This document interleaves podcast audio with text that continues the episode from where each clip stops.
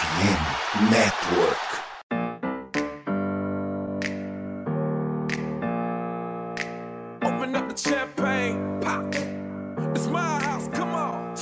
Fala galera, estamos de volta para mais um Minnesota Vikings podcast, o seu MVP de número 130. E dessa vez, para debater mais uma semana da temporada 2022-2023, recebo ele que já é velho de guerra aqui no nosso MVP, Léo Pereira, nosso vulgo risada. Como é que você tá, meu filho? Tudo beleza? Queria estar tá menos desestressado, queria estar tá chegando aqui mais leve para essa gravação, mas vai subir no Spotify com a seguinte legenda: MVP número X, o MVP do ódio. Aí de resto a gente tá vendo, meu parceiro. Tá Passamos certo. muita raiva esse jogo da semana 2. Mas estamos aqui ainda, né, mano? Porque quem ama perdoa, você tá ligado. Então, mas por enquanto a gente não tá querendo perdoar, não. Por enquanto nós estamos no puro ódio mesmo. E hoje... hoje, hoje se safou que hoje se safou que não tem não é live com imagem pra gente pegar o taco de beijo. É, tá certo. E hoje também tem a estreia dele, meu querido Vitor Bosco, que para quem tá nos escutando aí, o Vitor agora se juntou à equipe do MVP, ele que vai fazer as edições. Então tudo que você estiver escutando aí, toque que vocês tiverem, pode dar na gente que a gente repassa para ele. Como é que você tá, meu filho? Seja bem-vindo, que agora é sua casa, afinal de contas, o MVP é a casa de todo torcedor roxo e amarelo. Opa, valeu aí, rapaziada. Ah, cara, bom, bom não tá, né? Mas como a gente é torcedor do Minnesota Vikings, acho que já estamos até um pouco acostumado com essa decepção. Mas... É, infelizmente, né? A gente, infelizmente é um filme repetido, né? Putz, cara, eu, eu já não, eu já acho que já não tenho nem mais o que reclamar do Cousins, porque tudo que eu tinha para falar dele, eu já eu venho falando desde 2018 quando contratou esse filho do Mego aí. Tá certo. E para a gente também não passar o que a gente não quer falar também é que o nosso site faz parte do. O nosso podcast faz parte do site Fambonanet. Você pode nos escutar nos principais agregadores de podcast. É, você só colocar o fone no ouvido e tacar play aí, seja no Spotify, no Deezer, no iTunes, como meu querido Léo Pereira, nossa risadinha, sempre fala, no celular dos play. Mas é só colocar play e nos escutar. E antes da gente começar o nosso debate semanal sobre o Minnesota Vikings, não temos hoje o nosso querido Boquinha de Leite, nosso Henrique Gutiardi, mas o Risada acompanhou a coletiva do, do nosso novo técnico, do Kevin O'Connell. Afinal de contas, o que ele falou pós-derrota para o Philadelphia Eagles e só para contemporizar, né? A gente está aqui gravando no dia seguinte a derrota do Minnesota Vikings para o Philadelphia Eagles por 24 a 7 no último Monday Night Football. Querido Risada, o que Kevin O'Connell falou de melhor na sua coletiva? Bom, Felipão, em questão da coletiva do, do Kevin O'Connor, fora isso, antes de passar para essa parte, é, em questão de lesões, a gente não teve muitas baixas. A única baixa que até então foi que o Harrison Smith sofreu uma construção no jogo. E a única notícia que tem até o momento é que ele está sendo avaliado, mas pela declaração do Kevin O'Connor, não é nada grave, que pode ser que ele esteja disponível para jogar a semana 3 contra o Lions. Agora, sobre a entrevista do Kevin O'Connor, basicamente ele assumiu totalmente a culpa nessa, nessa derrota. É, teve até alguns trechos de Justin Jefferson dizendo sobre as rotas que ele poderia é, ter se livrado melhor da marcação, e o Kevin O'Connor falou sobre isso, sobre a marcação do Eagles está muito ajustada nos recebedores. O Tillen também disse que ele foi questionado né, sobre as poucas vezes que ele foi acionado no jogo, e ele mesmo basicamente também puxou a resposta para ele, disse que ele tinha que assistir o vídeo, ver o que ele errou, para não ter tido opções de estar aberto nas jogadas. Mas em tese o Kevin O'Connor assumiu, disse que a, que a culpa foi dele, que é muito difícil jogar em Filadélfia, que é mais de 60 mil pessoas, o estádio muito barulhento. O Jalen Hurts foi muito bem, que ele tem que fazer alguns ajustes e por isso que ele basicamente chama a responsabilidade nessa derrota. Ele disse um pouco também sobre a defesa, falou que em alguns momentos eles tentaram cogitar alguma troca de formação, que eu acho que o, a visão de vocês aí também poderia ter acontecido, que os Vikings pecou um tipo de formação só na defesa, até na parte do segundo tempo, e viu que a secundária estava sofrendo muito, com muito buraco, principalmente na, no, meio, no, meio, no meio da defesa ali junto com os, com os inner backs. Então, basicamente, ele disse que os ajustes têm que ser feitos, que foi uma péssima, uma péssima semana, que eles vão estar melhores na semana 3 contra o Lions. E também dá uma passadinha naquelas apostinhas malucas, agora o Vikings está com 2,60 para ganhar a divisão, atrás do Packers. E o Lions, com duas vitórias, está com 7,50. Mesmo assim, eles não continuam, não estão favoritos acima de nós. E agora diminuiu, né? Depois da semana 1 que os Vikings bateu nos Packers, está pagando 1,50 para os Vikings pegar playoffs. E no, na, no domingão contra o Lions, o Vikings é favorito por 1,37, 1,38. Então aí é um jogo que a gente tem que vencer, é um jogo que os Vikings tem que ganhar para fazer diferença na decisão, na divisão, porque se ganhar, basicamente a gente assume por ser confronto dire, é, direto a liderança, ter ganhado do Packers e ganhar do Lions. Mas é isso. A coletiva do Kevin O'Connor foi basicamente assumindo o erro, colocando a derrota na sua, na sua conta, dizendo que o elenco é muito bom, que os jogadores sentiram esse, essa derrota que é questão de ajustes, que os ajustes vão ser feitos ao decorrer da semana, e ele até frisou que é uma semana curta, que eles têm que trabalhar mais forte. Tá certo, eu só vou fazer uma correção. O Lions ele perdeu o primeiro jogo pro Eagles, então tá, na divisão tá todo mundo com uma vitória e uma derrota, e no momento os Vikings lideram porque tem a vitória dentro da própria divisão. É, isso mesmo, tinha esquecido que já perderam, porque eles usaram tanto pontos do Eagles. Não, exatamente, foi 38 a 35. 38 a 35. Mas é basicamente, se vai ganhar domingo, assumir a liderança na divisão. É, isolado, né? Fica de forma isolada. Então tá, deixa eu fazer a passagem aqui, do, fazer a leitura do jogo rapidamente, para também voltar a bola para vocês e pro Vitor, pro Vitor também poder soltar o, o ódio que deve estar dentro dele, o amargor com essa derrota. Afinal de contas, no Monday Night Football, o Minnesota Vikings foi derrotado por 24 a 7 pelo Philadelphia Eagles, jogo que aconteceu no Lincoln Financial Field em Filadélfia. E o jogo começou com o Eagles abrindo o, a campanha, né? Abrindo o jogo mesmo. Na primeira campanha eles já marcaram um touchdown e foi 7 a 0 no primeiro quarto. No segundo quarto eles chegaram a abrir 14 a 0 os Vikings diminuíram e depois sofreram mais 10 pontos indo para o intervalo já 24 a 7. Terceiro e quarto quartos, ninguém pontuou, apenas passamos mais raivas, afinal de contas a gente viu ball change, né, aquelas jogadas que normalmente a gente cria a expectativa de mudar o, o panorama do jogo, mas nenhuma delas Minnesota Vikings aproveitou. Destaque da partida, com certeza, o Jalen Hurts, que teve 26 é, passes completos de 31 tentados, 333 jardas, um touchdown e uma interceptação. No jogo corrido do Eagles, ele também teve 11 carregadas para 57 jardas e dois touchdowns. Além dele, Miles Sanders também teve destaque no jogo corrido, com 17 tentativas para 80 jardas, uma média de 4,7.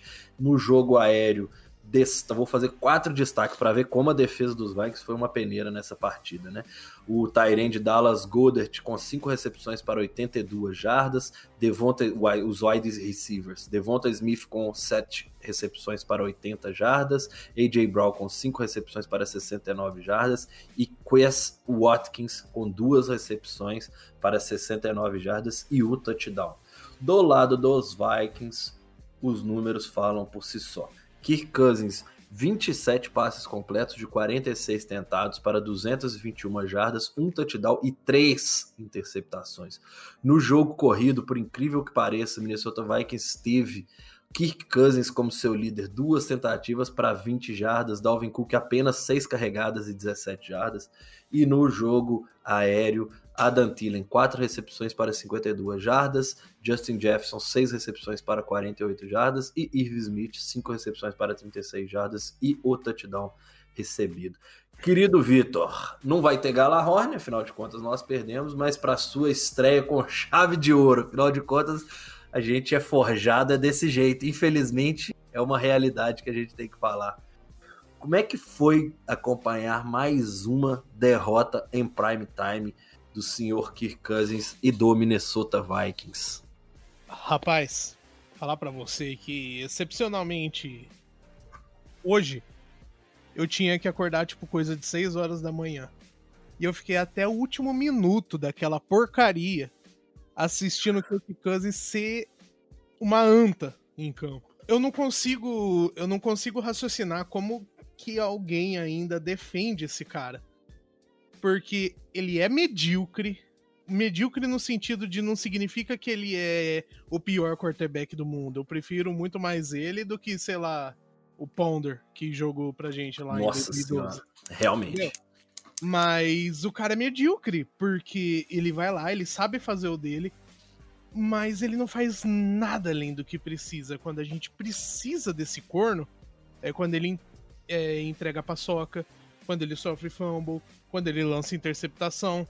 Porque, porra, se for pra, é, pra ganhar desses times que não tem tanta pressão em cima, cara, até então o Keenum, que é horrível também, levou a gente até a final da, da NFC, não é? É, é a sombra eterna, né, do, do Case Keenum para todo mundo que vier. Se você for ser medíocre, que seja um medíocre vencedor.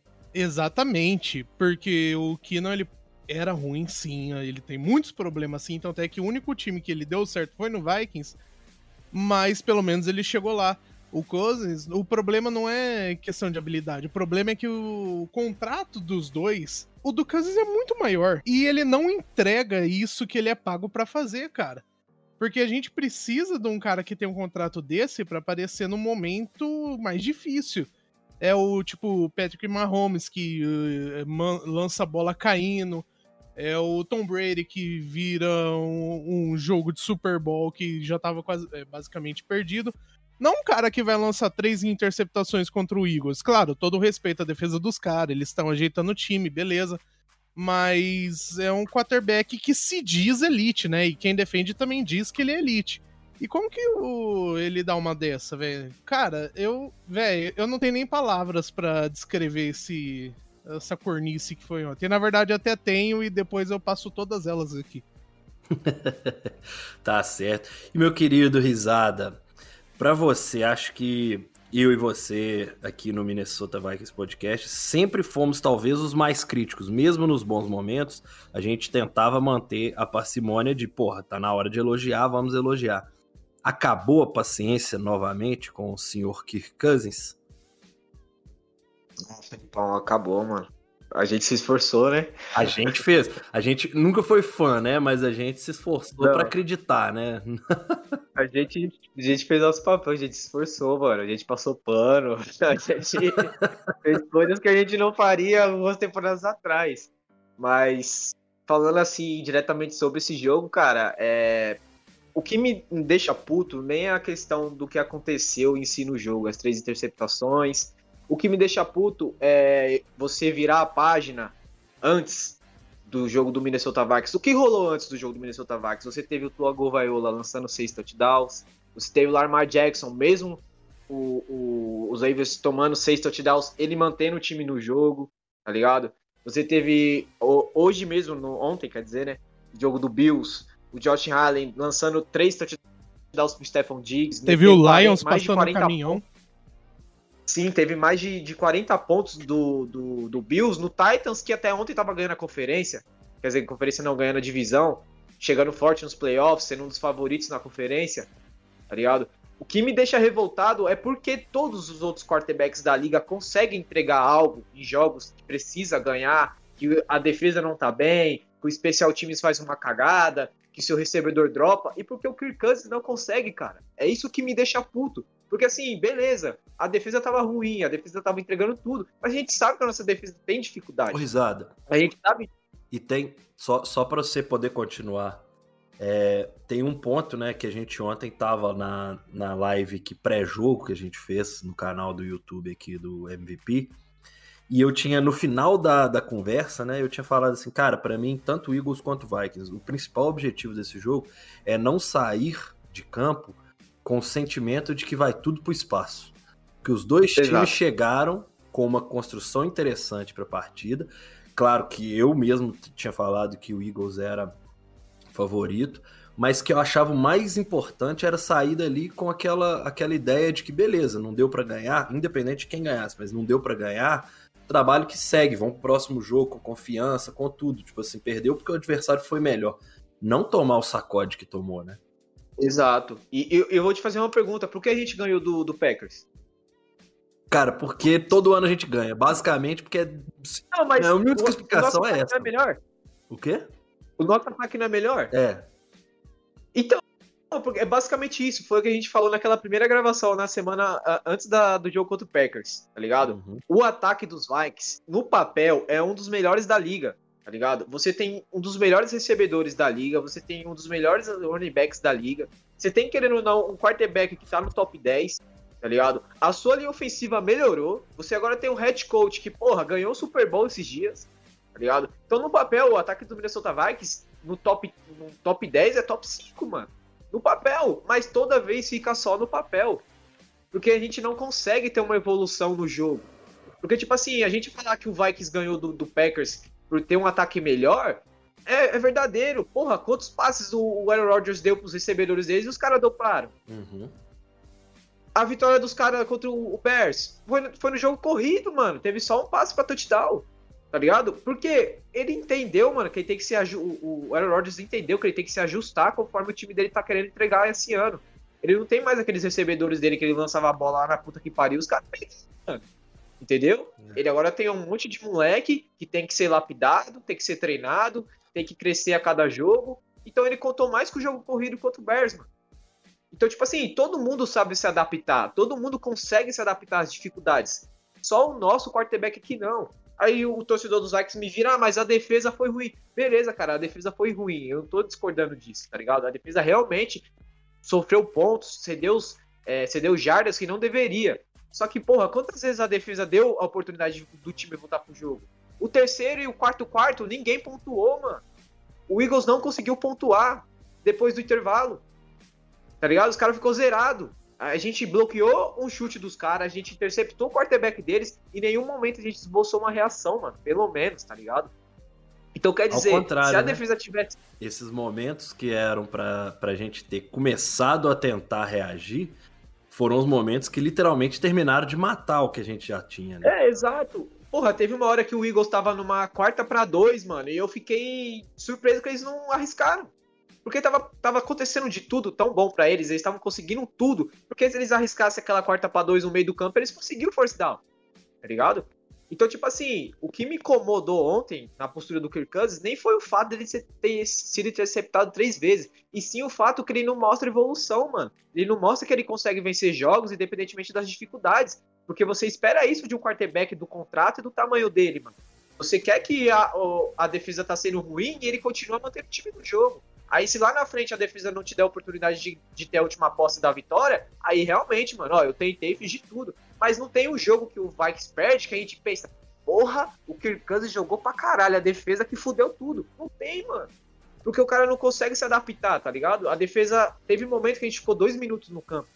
A defesa não descansou nada. E mesmo assim, teve alguns momentos que a defesa Bom, segurou. Os 14 a 0 foram basicamente nesse período, assim. Era a defesa entrando, ficava 10 minutos lá correndo atrás dos caras e tomava ponto. E depois saía, three and out. Voltava a defesa de. Não dá descanso, né?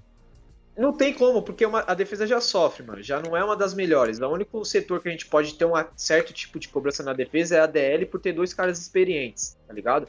Mas, mano, nossa secundária tava uma mãe. Se a sua defesa te dá uma oportunidade de você reagir, diminuir o jogo para uma posse, mano.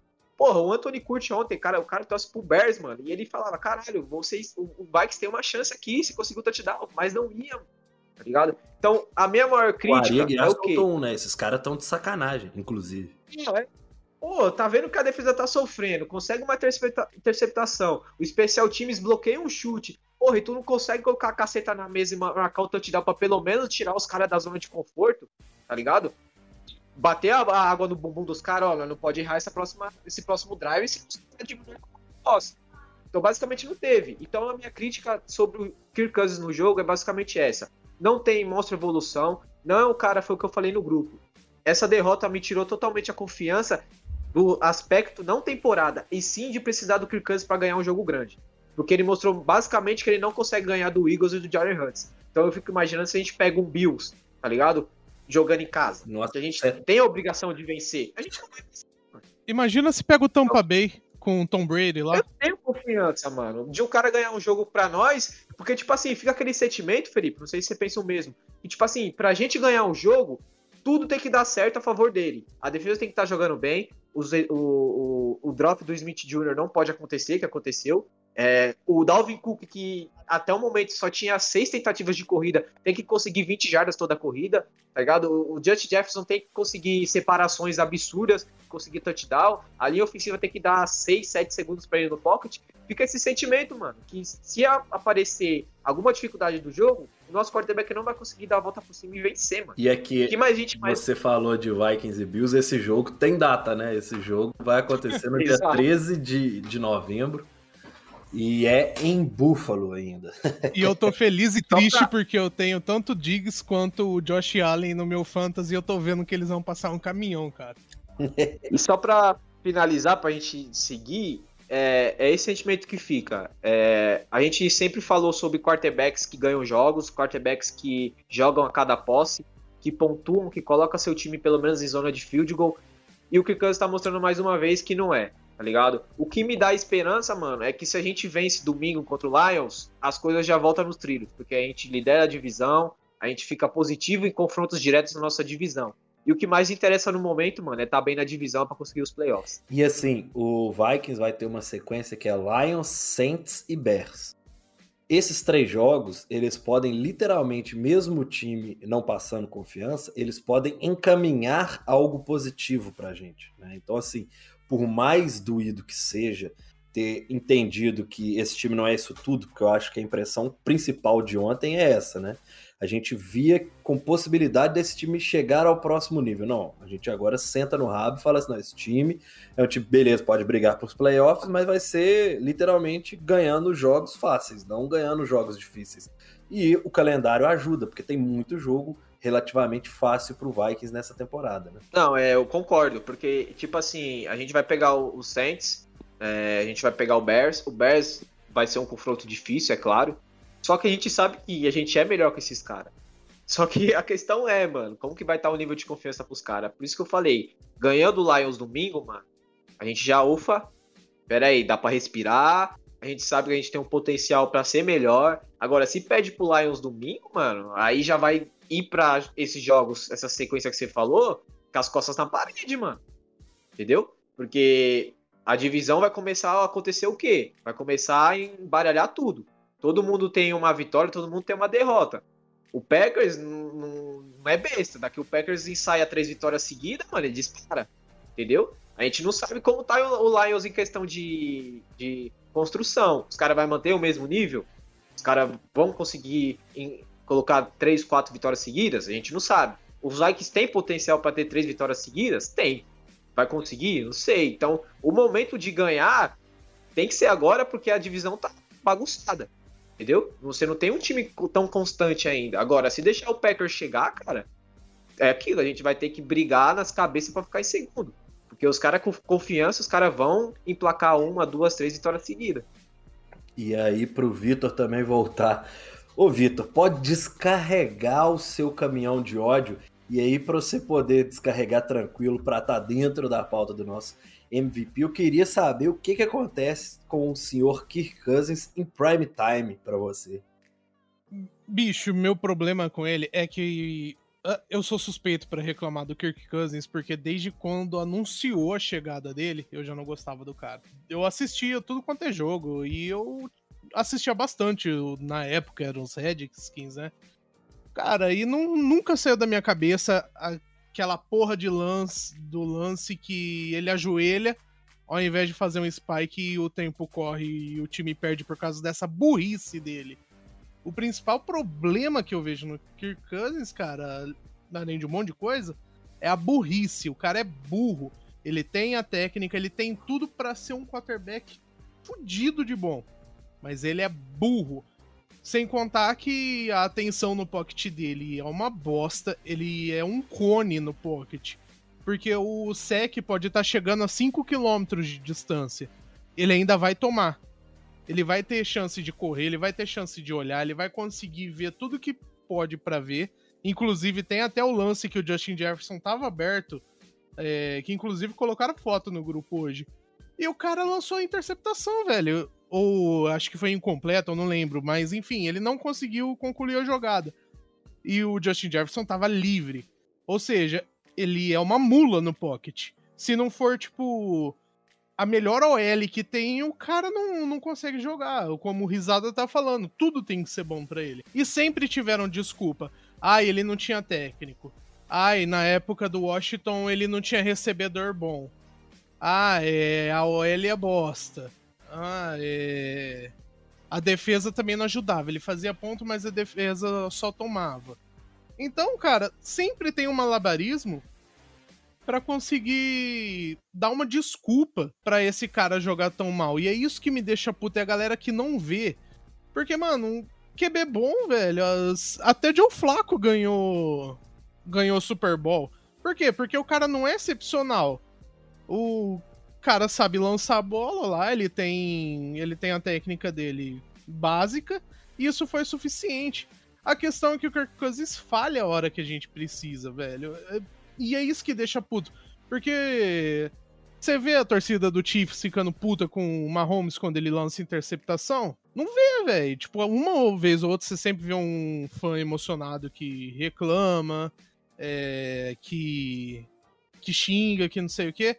Mas o cara, sempre que precisou, ele entregou. Você sempre sentiu que, mesmo quando o Chiefs perdeu, o cara tava lá tentando.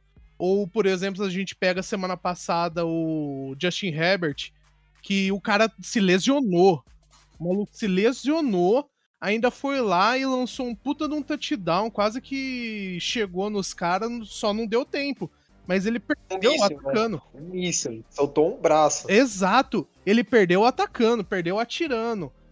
O Kirk Cousins não faz isso. Uh, o maluco acha que se alguém chegar e falar, eu vou comer tua esposa, ele vai falar, beleza. Eu vou ficar olhando, porque. Cousins cockhold. Exatamente. Ele é burro em leitura de jogo também.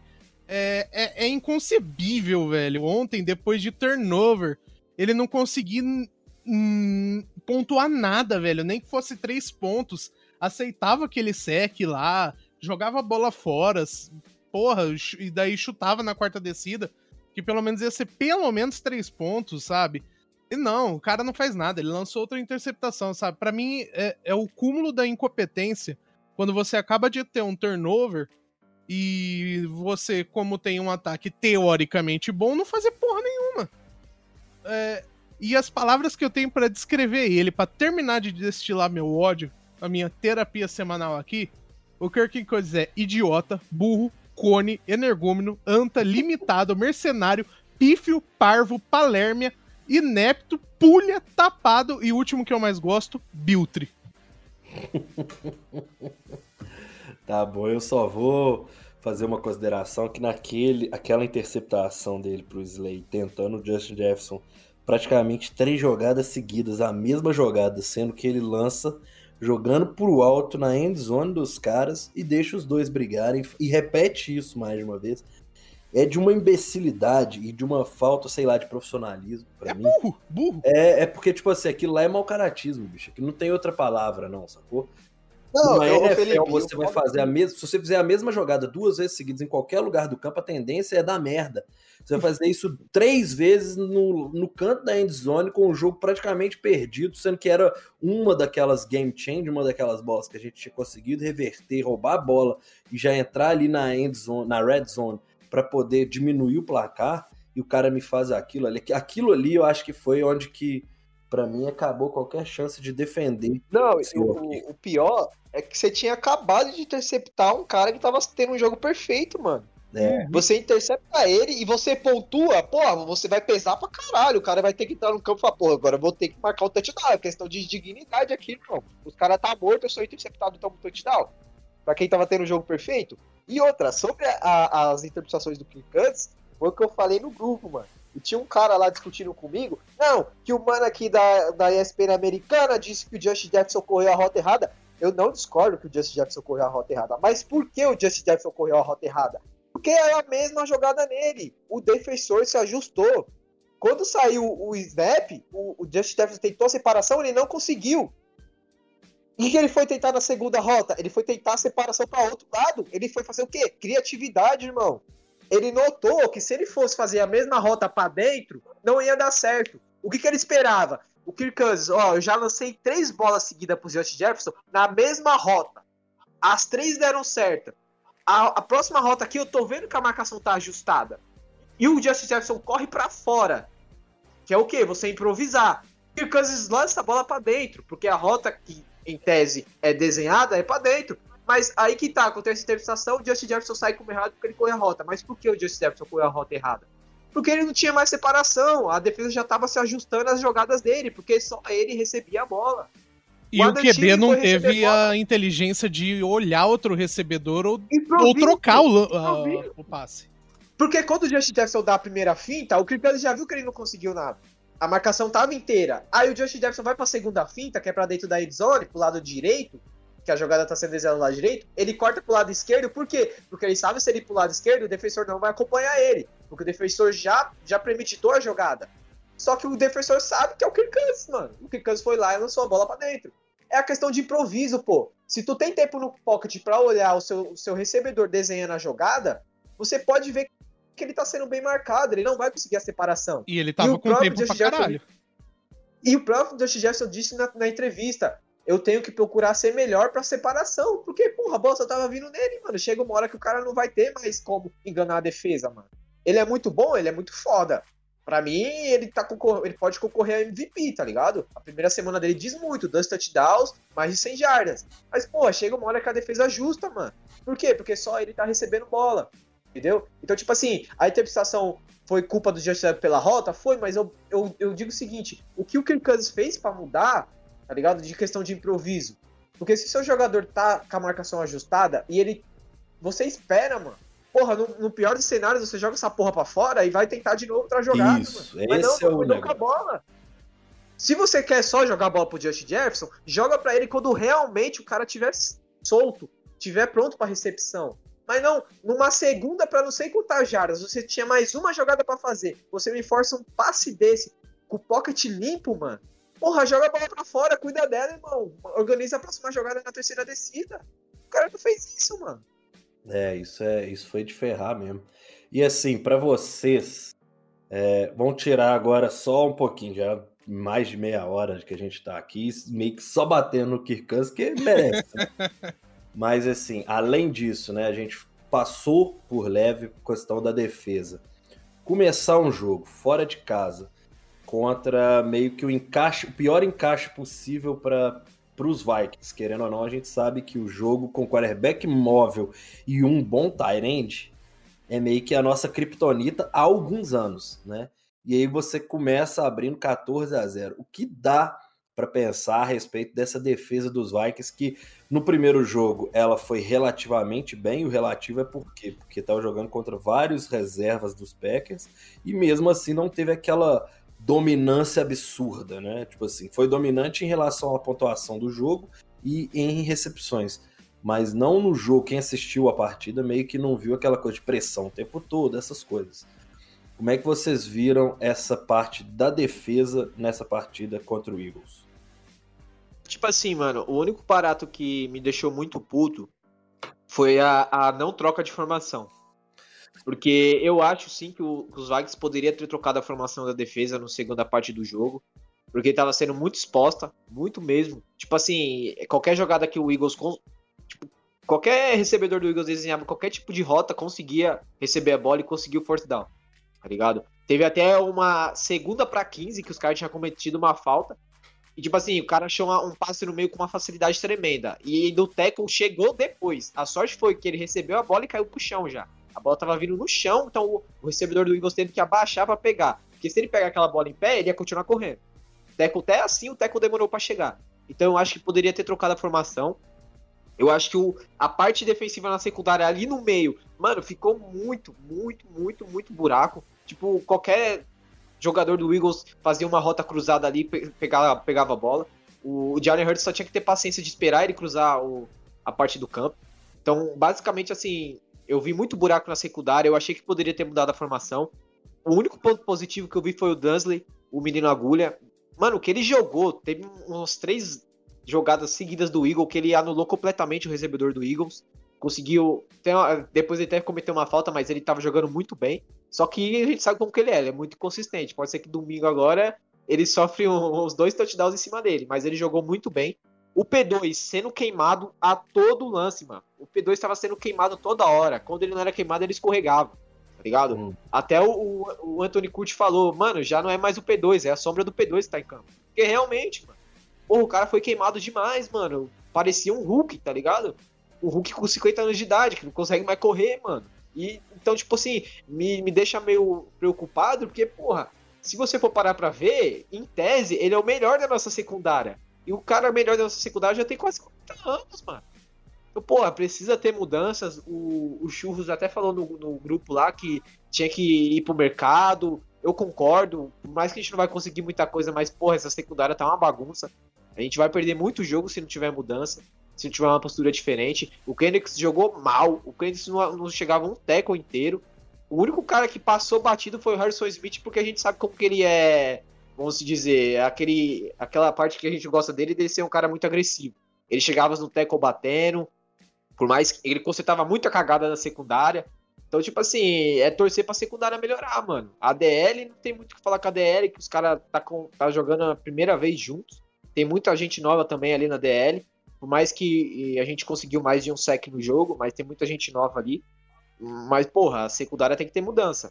Sei se os caras vão ir pro mercado, vão tentar trazer algum corner, porque esse plantel que a gente tem no momento, por mais que a gente ganhou do Packers, como você citou, Felipe, a gente tava jogando contra o Packers com reservas, a defesa apareceu em momentos é, necessários, em tese, pra gente continuar tendo a vantagem, mas não foi nada que, nossa, meu Deus, é, a gente teve quatro sacks nesse jogo contra o Packers, mas foram uns três, dois na conta do, do Rodgers que segurou a bola pra caralho, vendo a, vendo a pressão chegar. Mas desde a semana 1 até a semana 2, não mostrou nada de seguro. Pelo contrário, só mostrou insegurança. É, até porque no, no, no jogo contra os Packers, não fosse aquele drop do, do Watson, o jogo tinha tudo para ser um bem mais complicado do que realmente foi. Querido Vitor, alguma coisa a falar dessa defesa dos Vikings? Porque para mim acendeu o alerta de que talvez a gente continue tendo uma das piores secundárias da liga, como foram nos últimos dois anos. Né? Cara, no geral, eu concordo com tudo que o Risada aí falou. É, Essa questão da formação, não sei se pode ser até um tipo de vício do nosso time. Porque na época do Zimmer a gente jogou por muito tempo. Às vezes trocava de formação, mas a maioria jogava naquele 4-3 double gap, né? Que o Zimmer gostava de fazer. É, e não sei se é algum tipo de vício de não trocar a formação, mas eu não posso opinar muito sobre defesa, cara. Mas o que eu posso dizer que principalmente se a nossa defesa já é ruim, o mínimo que ela tem que ter é um pouco de tempo para descansar, que é o caso que a defesa nossa é. Querendo ou não, ela não é forte. A secundária principalmente.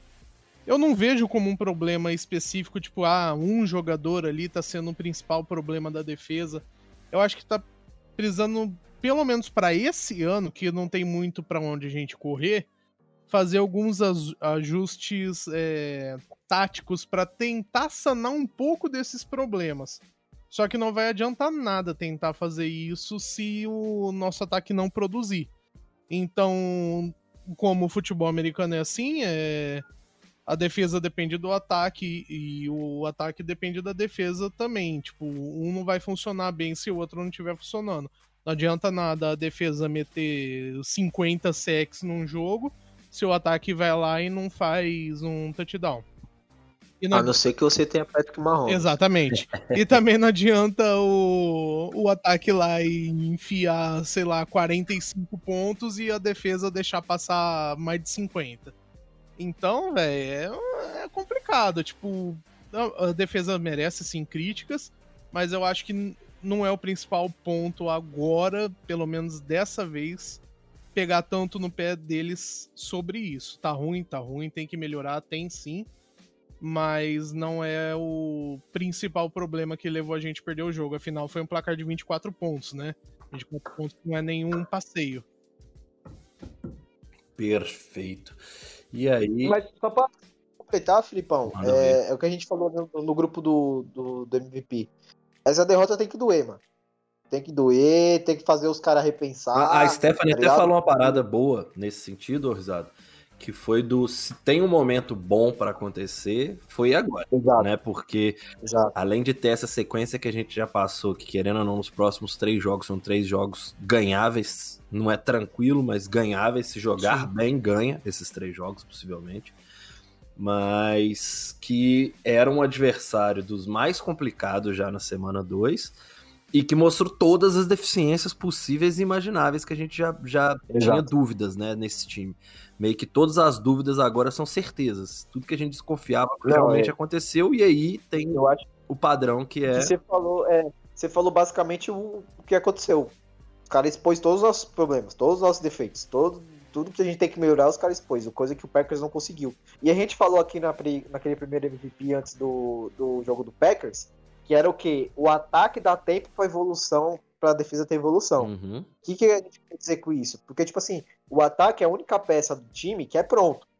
Que não tem muito que melhorar, não tem mais o que melhorar, tá ligado? Você pode só ter uma evolução ali da linha ofensiva, mas a linha ofensiva tá ok, mano. Tá ligado? Comparado à última temporada que tá mostrando nessas duas primeiras semanas, tá ok. Então, tipo assim, o ataque é o único setor do, do, do time que pode ter cobrança. Então, o que a gente espera do ataque é dar tempo, dar tranquilidade pra defesa ter ajustes não fazendo a defesa entrar no, no, no campo a cada três minutos, tá ligado? Não vai ter evolução. Entendeu? Então, tipo assim, os caras têm que ter um jogo tranquilo pra saber se ajustar, tá ligado? Então, basicamente é isso, mano. O que a gente espera do jogo do Lions é o quê? Quando a defesa segurar, o ataque vir e não perdoar, mano, meter touchdown, tá ligado? Porque se a defesa falhar na próxima, na próxima decisão, a defesa vai estar de uma posse pra nós, mano. Entendeu? Então era basicamente isso. Lógico que o Eagles era o melhor time, Jogava em É. casa. como você falou, a gente sofre contra QB móvel. Pode ser o QB2, irmão. Se o cara for móvel, ele vai castigar a defesa dos Vikings. Tá ligado? Pode ser o Felipe lá, mas se o Felipe souber correr com a bola, mano, como quarterback. É, se tiver um read option mais ou menos, velho, a gente já sofre uma É, quantidade mano. que é, uma- é um surto que dá na defesa É dos. Vikings. Pô, a gente Parece perdeu é ano passado pro QB2 do Dallas, né?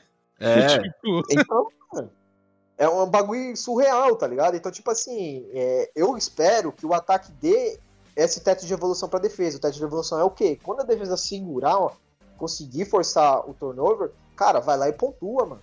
Entendeu? Lógico que você não vai conseguir pontuar todas as vezes, mas, porra, necessariamente a defesa segurou, pontua, porque vai ser difícil pra caralho a defesa segurar mais de uma vez. Que aconteceu contra o Eagles. A gente fez o touchdown, o Eagles entrou em campo, a gente segurou. Aí agora, agora não consegui diminuir pra uma posse. A gente não conseguiu pontuar, o Eagles vol- voltou e marcou outro touchdown. Então é isso, mano. Se a defesa não tiver tempo pra ela ter aquele tempo de ufa, vamos ajustar no jogo, mano, a gente não vai conseguir vencer jogos. Porque é aquilo que a gente falou. É, a gente sabe que se der, a defesa der a oportunidade pro Kirk Cousins ganhar o jogo, basicamente a gente vai conseguir a vitória, tá ligado? Só que, porra, se toda vez que o ataque entrar em campo a diferença for mais de uma posse, mano, o cara já, já pressionado é aquele que a gente falou, o vampiro. Ele é o vampiro, cara. É, meu filho, ele é o vampiro. tá? Ele é o vampiro ao contrário. Quando chega de noite, ele derrete, tá ligado? É. Então, tipo assim, aquela foi foda, velho. Mano, eu só foi de fuder, cara. Então, quando, tipo assim, ele já entra pressionado em uma posse de diferença. Imagina mais de duas posses. Ele não. Mano, dá tela azul nele. Então, tipo assim, o ataque tem se- ser responsável pelo jogo, mano. Porque é o único setor que é mais sólido, tá ligado? Só pra finalizar mesmo. Não, tá certo. Eu só vou complementar uma coisa assim. O, a NFL, apesar dela ser dura, ela é uma, uma competição que você tem 17, 18 semanas, né? Porque tem a semana de bye, mas você tem 18 semanas para preparar o seu time para ele poder brigar nos playoffs. Então é uma construção que começou há uma semana e nós estamos agora indo para a semana 3. Porém, essa é muito nesse ponto de a gente viu tudo que precisa ser melhorado. A partir de agora, a gente sabe o que, que a gente tem que cobrar de melhoras para esse time ter qualquer possibilidade de se tornar competitivo. Então fica nesse ponto assim, os Vikings descobriram na semana 2 os seus problemas e tem até a semana 18 para conseguir primeiro, mesmo aprendendo como melhorar, conseguir as vitórias suficientes para chegar nos playoffs e lá poder aprontar alguma coisa. Isso se é que ainda existe uma forma de falar isso, sim. Nós estamos na semana 3, velho, e a gente já tá temeroso em relação a tudo isso. Mas de qualquer forma é isso. Ah, semana 3, com uma sequência tranquila em tese, tá ligado? Imagina se a gente tivesse que pegar o Bills, o Chiefs no domingo. Não ia estar na Exato. onça. É tranquilo, mas vou falar pra vocês que esse Lions tá. Vai dar É o cabeça, próximo- viu? É exatamente o próximo ponto que eu já ia puxar pra gente, né? É, próxima partida do, do nosso querido Minnesota Vikings, no próximo domingo, às 2 horas, 14 horas de Brasília, no West Bank Stadium, clássico de divisão contra esse Detroit Lions, que eu não sei se pra vocês é uma surpresa. Pra mim, eu já, já apontava que eles poderiam aprontar mais nessa temporada. Não virar um time de playoff, mas dentro da divisão, pra mim, eles já eram a terceira força. E se os Vikings dessem o mole que deu, por exemplo, no ano passado, poderia inclusive virar a segunda força dessa divisão. Como é que vocês veem? Como é que tá a expectativa de vocês para essa partida? E como é que vocês estão vendo esse Lions do Dan Campbell que esse ano finalmente está dando o salto de produtividade que se esperava, né? Tipo assim, é, eu, eu vou discordar um pouco. Eu, pra mim, um- o Lions é mais o mesmo, tá ligado? É mais o mesmo. Porque, tipo assim, lógico que os caras não é bobo, porque o quarterback dos caras não é bobo, né? Atual que o cara já chegou no Super Bowl, tá ligado? Mas num conjunto, assim, o Lions não tem time pra estar em segundo, pelo menos na divisão. É a minha visão. Eu fiz até uma aposta com um amigo meu, torcedor do Cowboys, que ele falou que o, Lions vai terminar na frente dos Vikings. Não, eu, também, eu também não acho isso, não. Eu falo assim, mas o que tá se desenhando nesse início de temporada é os Vikings com dificuldade e os Lions melhorando. Será que já é o Sim, suficiente é. pra chegar a, a essa coisa? Porque pra mim depende 100% dos Vikings deixar o Lions chegar nessa briga. Não é- Exato. Não é A depende é deles. nossa. Eles não vão fazer Packers 10 não terá vitórias e vão passar a gente. Mas a gente pode cair de 8 para 7 vitórias e aí já vira uma briga direta na, na segunda colocação da divisão. Por mais que, obviamente, a gente tem que falar aqui ainda, Minnesota Vikings ainda é um time que, em teoria, tá brigando pela sétima vaga da- dos playoffs, né? Não tem aquela frase com grande com grandes poderes vem grande responsabilidade? Sim. Esse é, o, esse é o preço de você ganhar do Packers na semana 1, irmão. Você vai ser obrigado a bater em todo mundo da divisão agora. Confronto direto, tá ligado? Uma coisa é nós ter começado a semana 1 perdendo os do Packers. Outra coisa é nós, nós ganhou dos caras. Então, quer dizer, se a gente ganha do Lions, a gente lidera a divisão e tem duas vitórias no confronto direto. Olha que maravilha. Então, quer dizer, é, é responsabilidade, tem que ganhar, ligado? Mas quando eu digo que o Lions pra mim é mais do mesmo, porque, tipo assim, o Lions tem temporadas tão terríveis, quando os caras começam a jogar bem, a gente fica, eita porra, não tem mais bobo na divisão. Assusta, tá né? Assusta, você fica pensativo, tá ligado? Caralho, será que ela vai tomar mais de 30 pontos pros caras? então, tipo assim, é meio que é novo isso pra gente. Mas, falando sobre o confronto, é em casa. Você tem que ganhar, além de ganhar, você tem que convencer. Pelo que você passou contra o Eagles, tá ligado? É, às vezes a gente grava MVP aqui, Felipe, você muito bem sabe disso. Ah, mano, tem que ganhar, nem que seja por três pontos. Isso. Jogando mal, tem que ganhar. Tem muito jogo que a gente fala isso, né? Aham. Mas esse é o tipo de jogo que a gente tem que ganhar e convencer, mano. A gente tem que mostrar que essa semana de treino foi boa, teve evolução na defesa, o Kirk Cousins estava num dia ruim, tá ligado? Então tem que ganhar convencendo. É, eu vejo os Vikings ganhando o jogo, eu espero que ganhe, porque, porra, se a gente ganha, a gente vai dar um puta salto na divisão, tá ligado? É, eu acho que vai ser um jogo para mais de uma posse na vitória dos Vikings contra o Lions, pelo seu fator casa, tá ligado? Na semana 1 a gente pesou muito esse fator casa, a torcida fez muito barulho. E a gente tem que começar a ser uma torcida barulhenta em casa. Porque tem muito time que ganha jogo assim, mano. É só ver o Seattle contra o Denver Broncos, tá ligado? Hum. O Russell Wilson pediu tempo umas duas vezes porque ele não conseguia passar a jogada. Então, mano, a gente tem que começar a ser barulhento, tem que começar a fazer o, o quarterback adversário pedir timeout, desenhar a jogada errada, parar a snap, que é o fator casa. Então eu vejo os Vikings vencendo sim. Touchdown de Justin Jefferson, grid, Dalvin Cook tendo recepções, a Dantillen passando mais de 50 jardas. E eu espero que seja um bom domingo para nós contra os Leãozinhos. E aí, ô Vitor, para passar para você também sua expectativa em relação a esse jogo de domingo, como parar o ataque do, do Detroit Lions, que nessa temporada já tem 71 pontos marcados, e aí destaco dois nomes. No jogo corrido, DeAndre Swift, que já está com 262 jardas de scrimmage, sendo que no jogo 1 ele teve 144 jardas corridas, no jogo 2 apenas 56, porém já tem um touchdown marcado recebendo, um touchdown marcado correndo, e do lado dos passes, principalmente, o Amon-Ra St. Brown, que teve 116 jardas e dois touchdowns na última partida na vitória do Lions sobre os Commanders.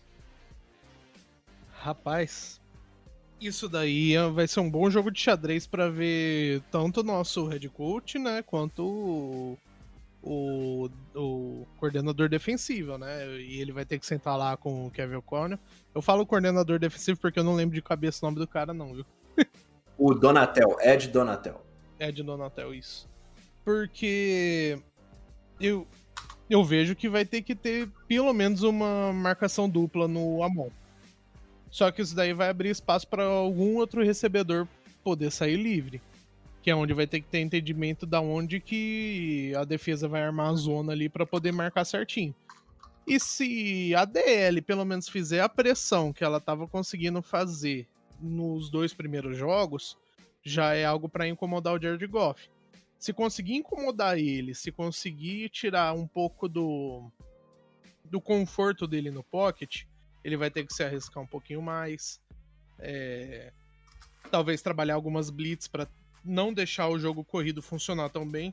Porque se o jogo corrido dos caras funcionar bem, velho, é aquele negócio. Vamos mandar play action, vai sair livre algum recebedor, a gente vai tomar, vai ficar puto e na outra semana vamos estar tá aqui puto de novo xingando.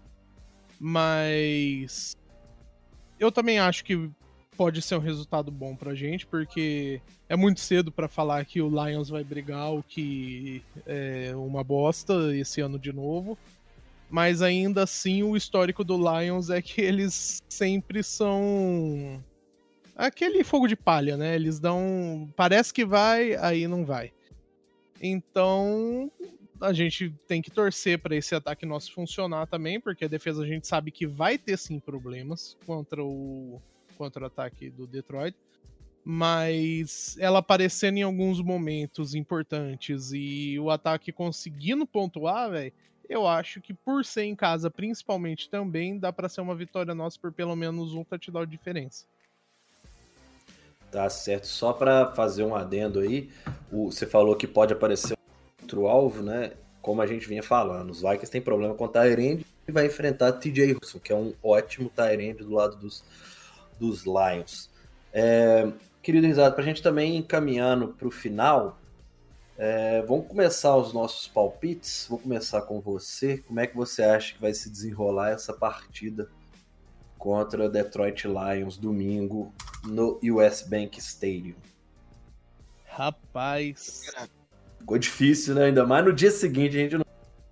Cega. tipo aqui, é, basicamente, cara, a gente sabe que o Goff ele tem umas telinhas azul, ele é filho de Kansas, né, mano? Então, ele tem umas telinhas azul às vezes, tá ligado? E como a nossa DL pressiona bastante, eu me arrisco a dizer que vai ter interceptação do homem. Ele vai lançar uma interceptação aí. Eu vejo os Vikings ganhando num. Vai.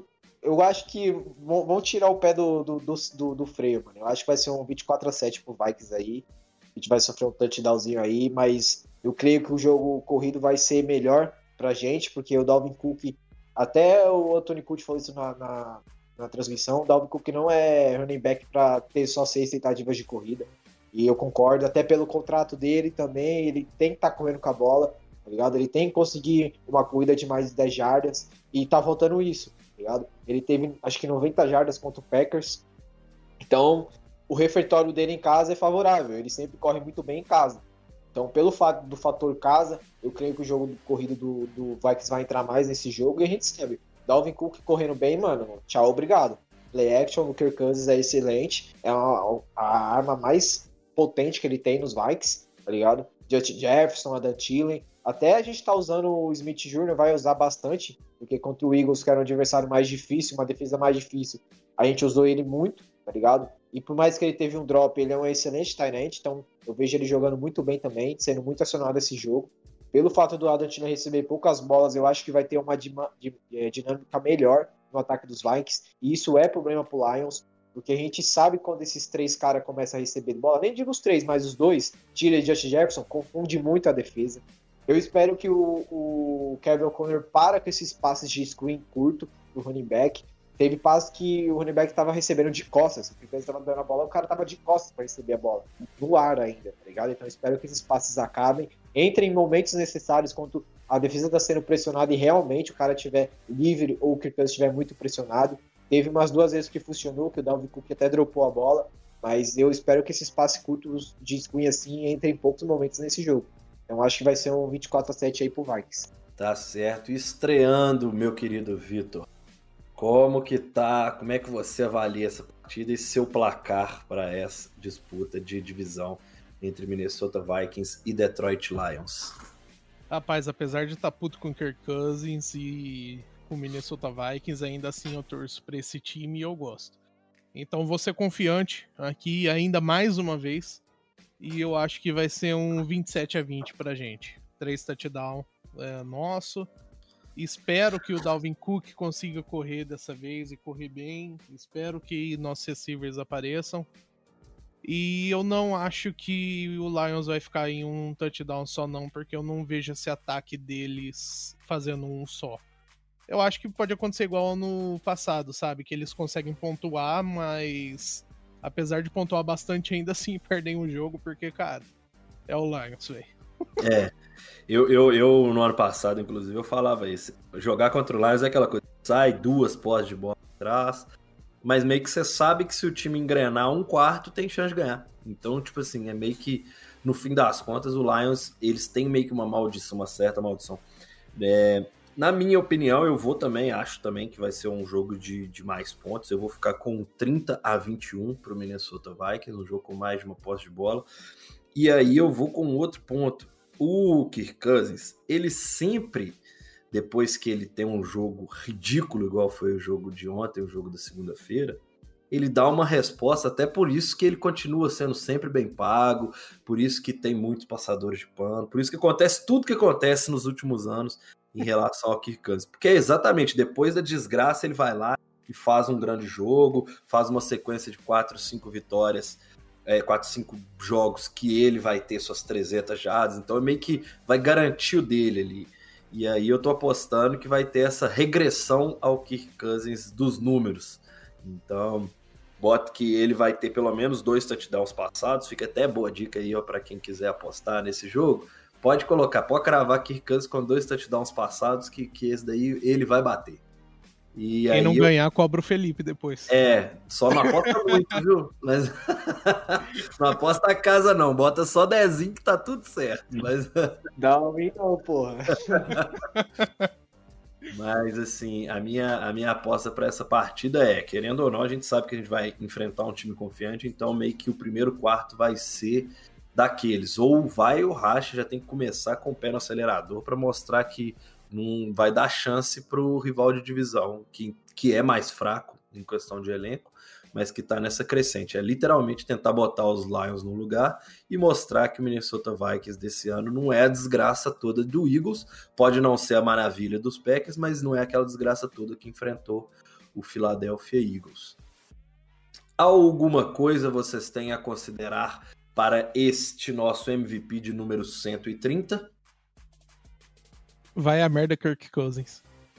Tá, eu, ia, eu, eu achei que você ia fazer essa daí nas suas considerações finais, porque antes de considerar mais alguma coisa, eu sempre passo. Risada suas considerações finais para, a, para o nosso querido Minnesota Vikings Podcast e todos que estão nos escutando. Afinal de contas, a gente sabe que, por pior que seja o momento, é, nosso time tem uma, uma torcida que é apaixonada por ele, que nos escuta aqui sempre. A gente vai sempre perdoar, né, mano? Quem ama perdoa, né? É, quem ama perdoa, Mais triste verdade, cara. Não dá, a gente xinga, xinga, fica puto, mas domingo a gente tá na frente da TV de novo. Tamo lá. Mas é, a gente tá lá de novo. Mas mais uma vez agradecer o espaço, o parceiro dar boas-vindas aí pro Vitor aí que tá chegando junto aí. Valeu. No, desse time aí nosso. E é isso. Acho que pensamentos positivos daqui em diante, né? Que as coisas melhores, que para de dia que é noite, noite que é dia, tem que ser continuar sendo dia, porra. E é bem que você falou, quando o Kirkanes joga mal, e, eu, e aí do outro jogo é em casa, filho, ele vira uma máquina. Pode ter certeza. Kirk Cousins, dois touchdowns passado, Justin Jefferson touchdown a qualquer momento, Dalvin Cook mais de 60 jardas. É pé na porta, filhão. Poucas ideias. Isso aí. É o fator casa. Mas agradecer de novo o espaço, tamo junto. Quem gosta de NBA aí, sigam lá no, no Twitter do Steph Curry aí, que mês que vem já começa a pré-temporada, já volta a NBA. E torcer pra gente vencer o Lions e liderar a, a divisão novamente. Certo. E você, meu querido estreante Vitor Bosco, suas considerações finais para o nosso MVP de número 130? Rapaz, é, é isso, né? É, felizmente e infelizmente, muitas vezes é, a gente escolheu torcer pro Vikings, né? Então, é, meio que a gente já tá calejado com tudo isso, a gente vai confiante, domingo eu vou estar lá assistindo o jogo também. Ver se esse ano engrena alguma coisa, ver se tem alguma resposta positiva, pelo menos, porque senão vai ser um ano perdido. Mas vamos nessa. É em casa, a gente tem que ganhar em casa, é o mínimo que a gente tem que fazer. Tá E certo. valeu aí também pela confiança, pelo que a gente vai começar agora a editar, vamos ver se vai dar certo tudo isso. E show de bola. Perfeito. Então é isso, meu pessoal. Aquele abraço, meus queridos. Este foi mais um MVP. Eu sou o Felipe Drummond e me despeço de vocês.